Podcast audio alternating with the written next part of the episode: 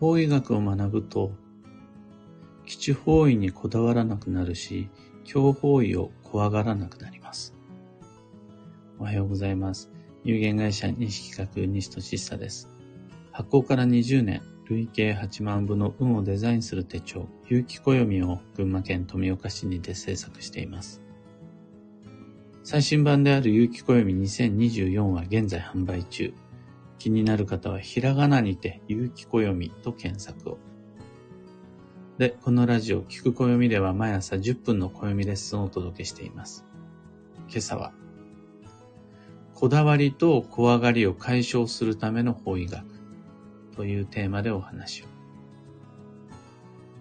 基地方位を盲信し、基地方位にこだわり、基地方位だけを目指すような生き方って控えめに言って運が悪いです。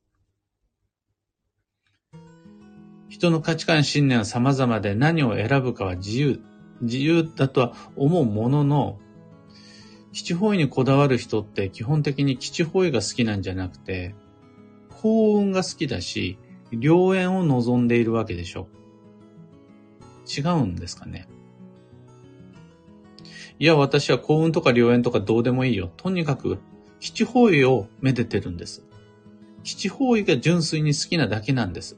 だからその効能には全然興味ありませんなんて方はいないでしょう。だとしたらですよ。幸運と良縁を手に入れる手段は方位だけではないんです。他にも様々な切り口、方法、アプローチがあります。なんなら、方位では手に入らない運だってあります。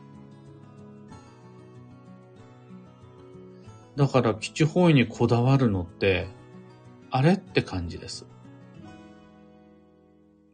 パスタを食べるときはフォークが便利でしょう。これ？がプリンを食べるときになるとスプーンがあった方が食べやすいです。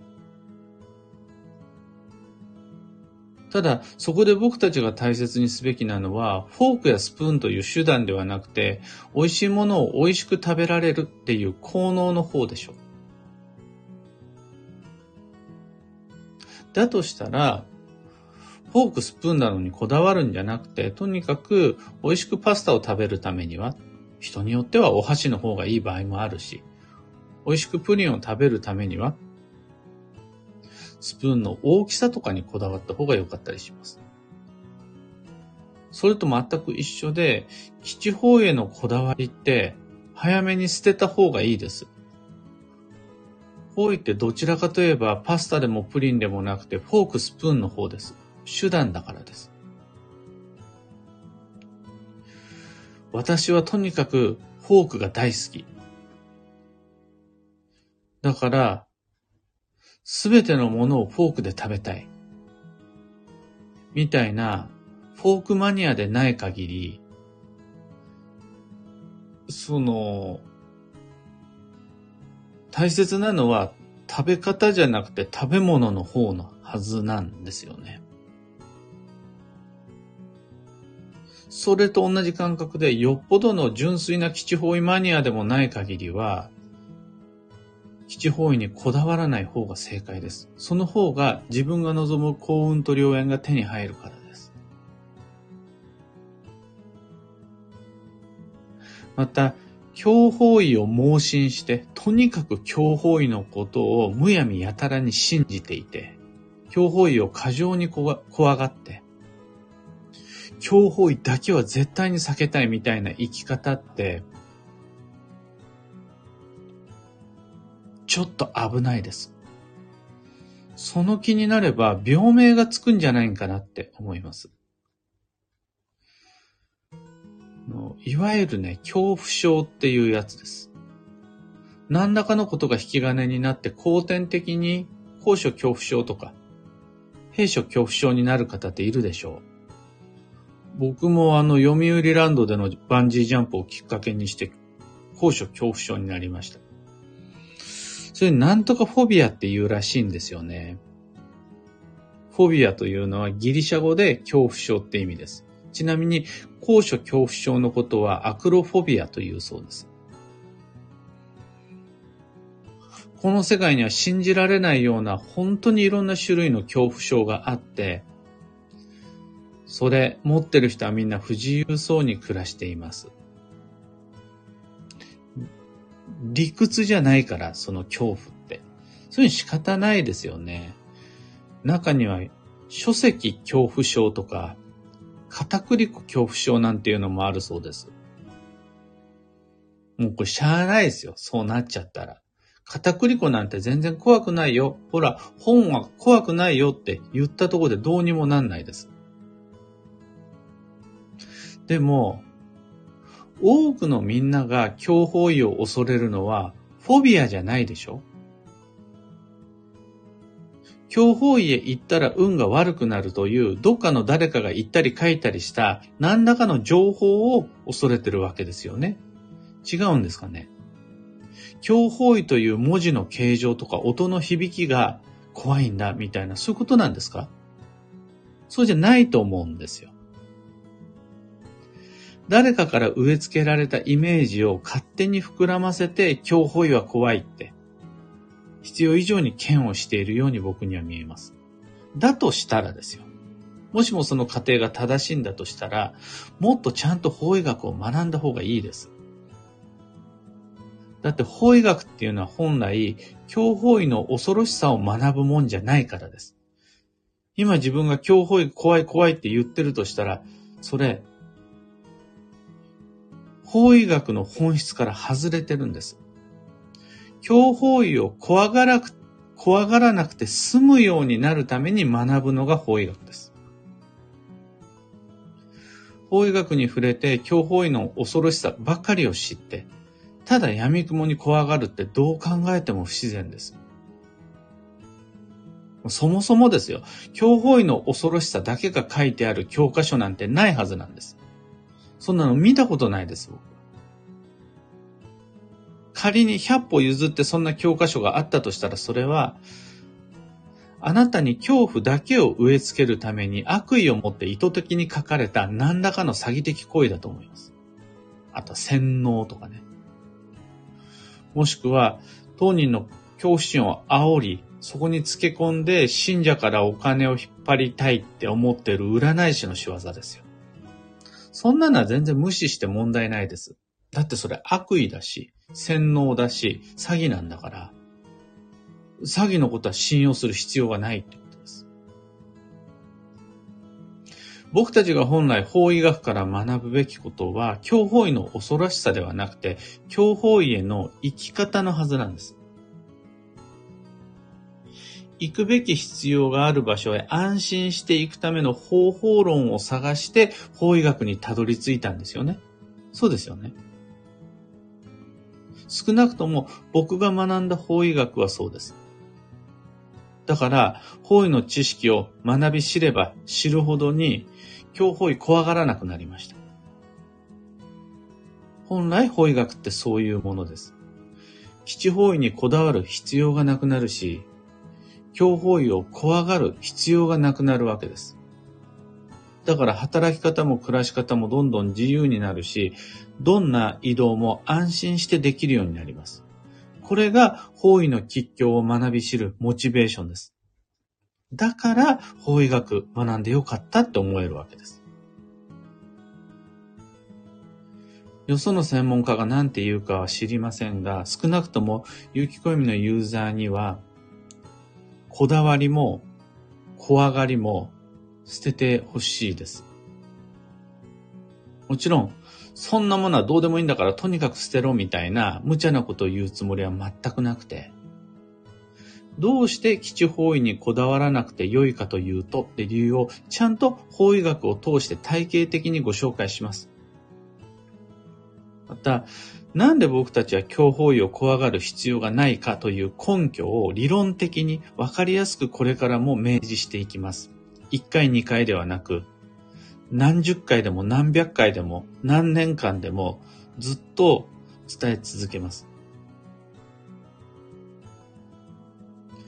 だから、今日も明日も安心して外へ飛び出していきましょう。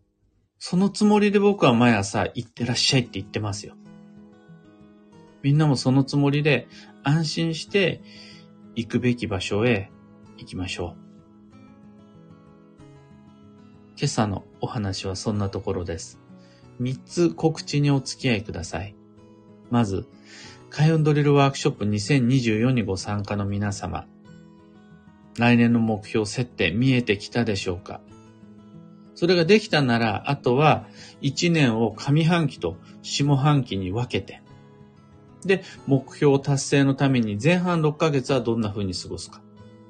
で、後半になったらどんな風に過ごし方を変えていくか。この行動計画練っていきましょう。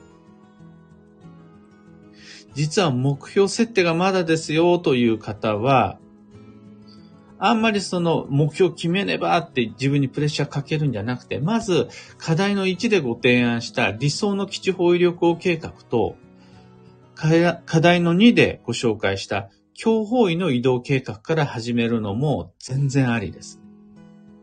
なんかこう、とっかかりを見つけられると、少しずつ予定って書き進めていくことができるようになるんで。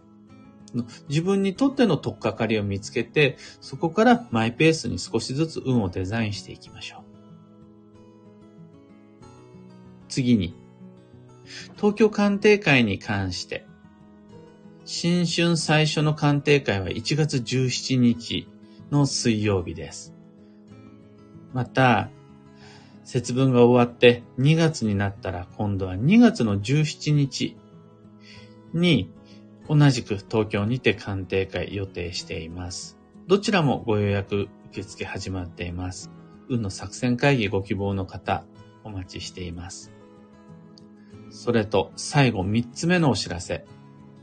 2024年1月27日の土曜日に群馬県桐生市のビキニ文化会館、ビキニ桐生文化会館小ホールで新春イベントを開催します。新春暦読みっていう毎年恒例の無料講座です。そこでは前半戦が僕が担当して、暦の取説を、で、後半は15分の休み時間を挟んで、西金屋が2024年の運勢と注意事項をご紹介します。無料の講座ですが、事前のご予約が必要となります。お申し込みをお待ちしています。で、その日は都合が悪い。というか、その時間帯が都合が悪い。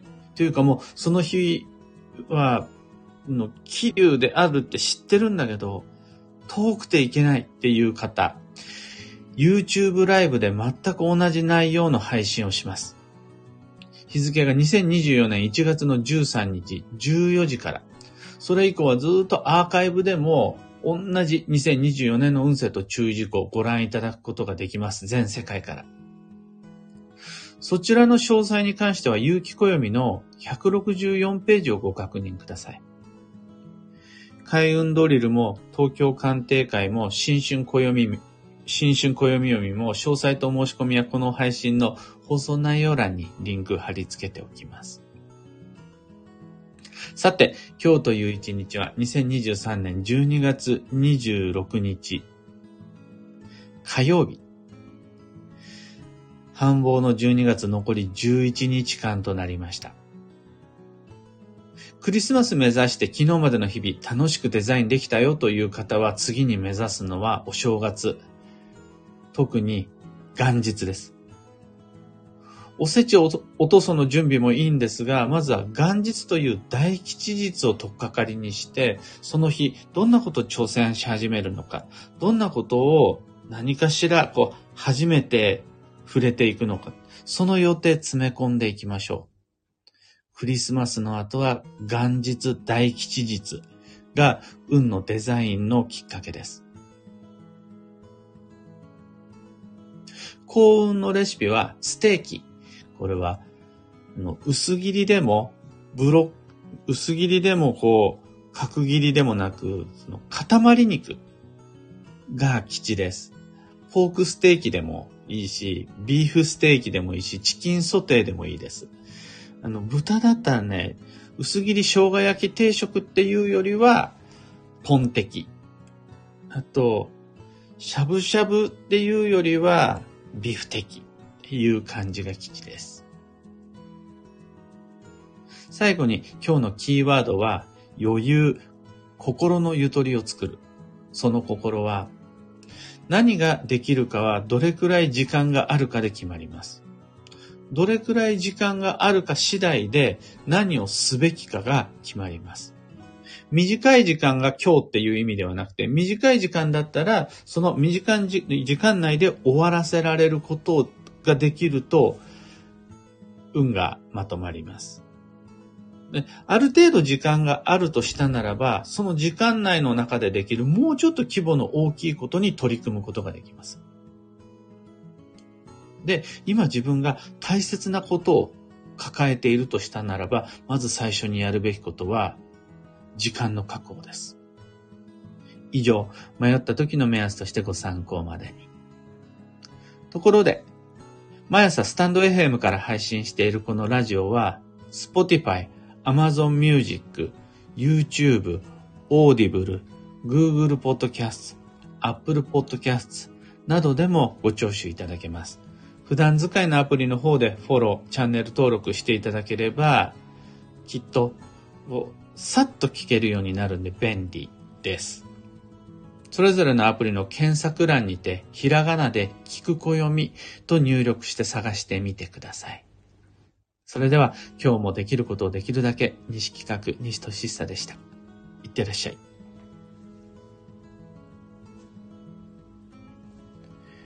ゆうさん、おはようございます。まほさん、おはようございます。小川智美さん、おはようございます。N シャンティさん、おはようございます。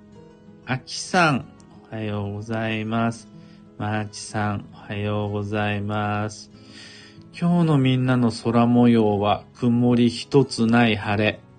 群馬県富岡市も青空出てるんですが、朝はやっぱり冷え込んで氷点下になりますね。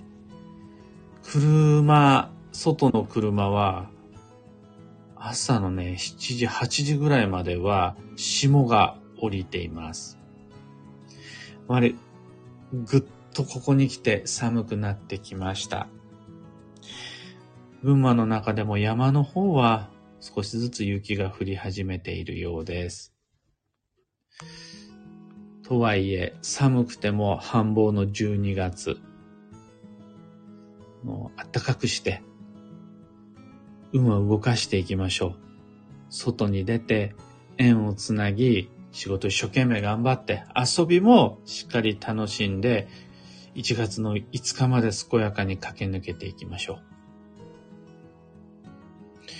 ロミさん、キーボードさん、クーさん、アルココさん、タカさん、カブさん、カヨさん、おはようございます。キュアナさん、おはようございます。接続が悪くて出遅れましたとのこと。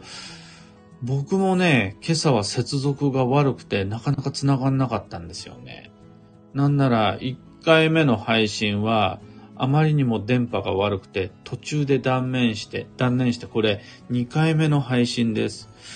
前半部分ちゃんと録音できてるといいんですが、不安だな。大丈夫かな。北さん、ジュニア先生の毎朝の行ってらっしゃいと僕も行ってきますを聞くと、よし、頑張っていこうよ、行ってこようという気持ちになれます。実は一頃のエコーがかかった行ってらっしゃいも好きでしたとのこと。いろんな試行錯誤の中で、そんなこともありましたね。今日は久しぶりにエコー復活してみましょうか。どうやってやるんだっけな。えっ、ー、と、これかな？これで、うん。はい、準備 OK です。メグさん、繁忙期の前半は体調が絶不調でしたが、随分と回復して元気になってきたので、1月1日に向かってラストスパートだと思っているところです。しかし、油断は禁物なので無理のない範囲で優先順位を考えながら過ごしていきたいと思っています。元気な体に感謝して今日もワクワク過ごせそうです。とのこと。ありがとうございます。とにかくまずは睡眠です。忙しい人ほど、忙しいからこそ睡眠時間は削らずによく寝る。また、とにかくあったかくすることですね。首とか手首、足首、腰、しっかりとあったかくして、その基礎代謝上げて、その上で外に出かけていきましょう。このタイミングで、例えばガス欠になっちゃったり、風邪ひいちゃったりするのって、それはそれで偶然の必然。そうする必要があったんだろうなって受け止めるのが繁忙期の暦の見方なんですが、できれば今この運が動くタイミングで自分のペースで1月の5日までは走り抜けたいので、そのための方法論、具体策がお守り持つこととかね、おまじないをすることじゃなくて、あったかくすることと、よく寝ることです。間違いないです。これが何よりのお清めであり、厄除けになります。というわけで、今朝の配信はここまで。今日もマイペースに運をデザインして参りましょう。僕も行ってきます。行ってらっしゃい。